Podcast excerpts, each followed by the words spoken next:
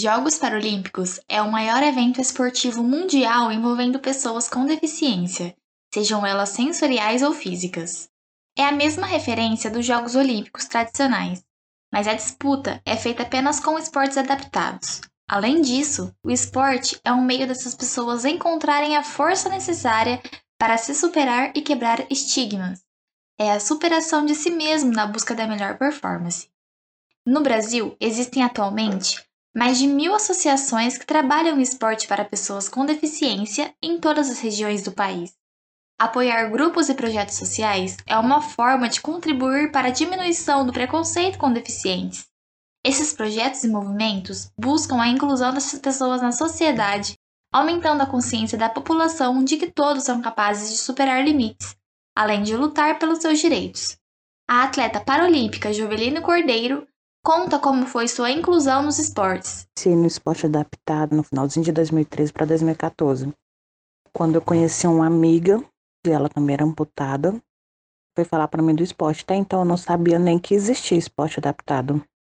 Isso foi lá em Fortaleza, que eu sou de lá. E aí eu conheci a natação e passei a frequentar o clube. Aí lá eu, depois do, da natação, eu conheci o basquete. Aí em março de 2014 eu entrei na primeira equipe. Já em 2014 mesmo, em maio, foi minha primeira primeira competição brasileira. A gente foi jogar em Manaus. E assim, eu tive vários jogos, né, do basquete junto com a natação. Só que o esporte individual era mais complicado para mim devido a ter renda, né, para poder se manter no esporte. Eu, eu acabei ficando só no basquete. Aí do basquete, eu fiquei de 2014, 2020 por aí. Participei de várias competições joguei numa equipe que a gente ficou em segundo lugar no brasileiro. Aí a gente jogava muito em Recife, é, em São Paulo mesmo. E assim a gente vai se destacando no esporte.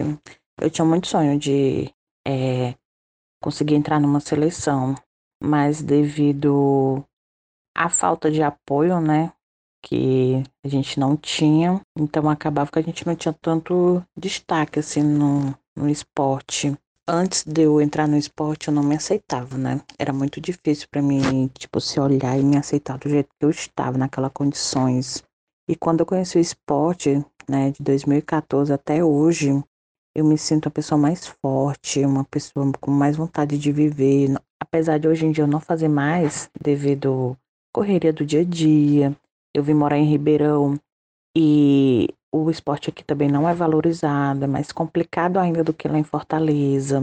Então, assim, eu acabei dando uma pausa nisto. É uma coisa que eu gosto. Tipo, se eu tiver oportunidade de voltar a praticar, eu vou voltar a praticar. A sociedade se tornou apegada a estereótipos e padrões estéticos, caminhando lentamente no que se refere à equidade e inclusão das pessoas com deficiência. Diariamente, as pessoas com deficiência precisam transpor muitas barreiras e são discriminadas por terem seus direitos desrespeitados no convívio em sociedade. Uma pesquisa encomendada pelo Ministério Público do Trabalho em São Paulo e realizada pelo IBOP revelou que a pessoa com deficiência que vive na capital paulista e na região metropolitana ainda sofre preconceito no trabalho. De acordo com a pesquisa, 69% dos entrevistados informaram que já vivenciaram ou presenciaram algum tipo de discriminação, bullying, rejeição, assédio moral e sexual, isolamento ou até violência física no ambiente de trabalho. A maior parte dos casos se refere a episódios envolvendo discriminação, bullying e rejeição, apontada por mais de 38% em cada um desses casos. Quando eu parei de jogar, foi devido a falta de investimento, né? Tipo de empresas, de patrocínio mesmo, eu não teria como manter eu no esporte e manter minha vida fora das quadras. O que é que acontece? Eu resolvi parar de jogar.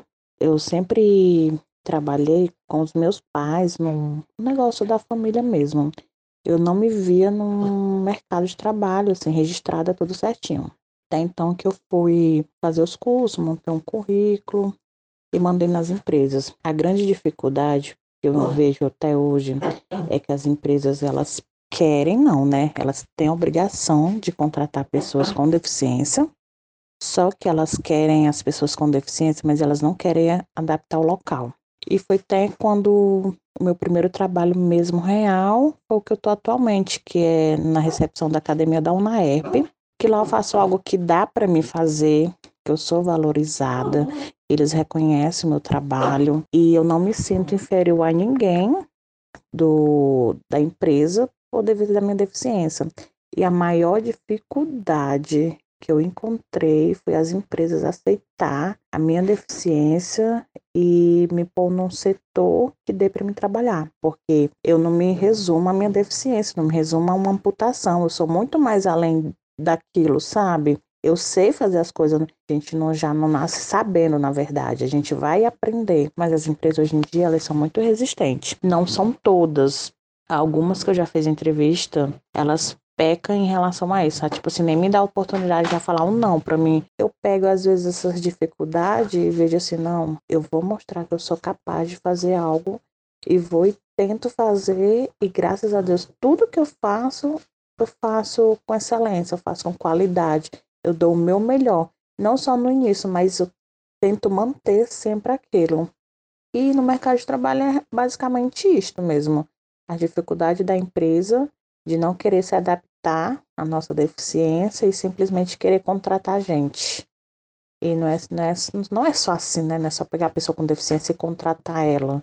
Tem que ter um básicozinho ali para nos receber e eu acho que não é tão difícil as empresas se adaptar, sabe? Você não precisa deixar o local adaptado para pessoa com deficiência, mas um local acessível para todo mundo.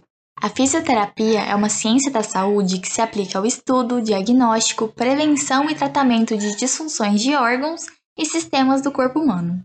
A importância da fisioterapia para a qualidade de vida não deixa dúvidas, afinal, os profissionais da área contribuem consideravelmente para o bem-estar dos pacientes, por meios não farmacológicos e que melhoram dores, insônia, postura e doenças. A Confederação Mundial de Fisioterapia define a fisioterapia como a área da saúde responsável por promover, desenvolver, manter e reabilitar as capacidades de mobilidade e funcionalidade das pessoas ao longo de toda a sua vida. O fisioterapeuta Marcos Ferracioli Santos revela qual foi sua motivação para escolher esta área de atuação e fala do preconceito que ainda existe sobre as pessoas com limitações físicas. É, a minha motivação para escolher minha área de atuação, né, a minha profissão, uh, foi única exclusivamente por conta do esporte em si. Eu, quando era mais novo, eu sempre, sempre pratiquei esporte, sempre joguei futebol.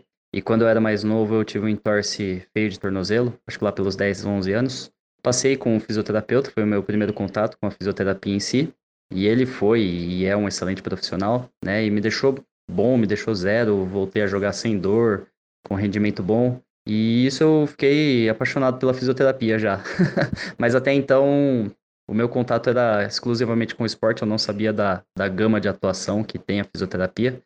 E quando eu ingressei na faculdade, foi que eu vi todas as áreas de atuação é, em saúde da mulher, programa de saúde da família, cardio respira, a parte de neuro, tem uma, um leque de, de atuação fisioterapia muito extenso, né? Isso me deixou mais apaixonado ainda.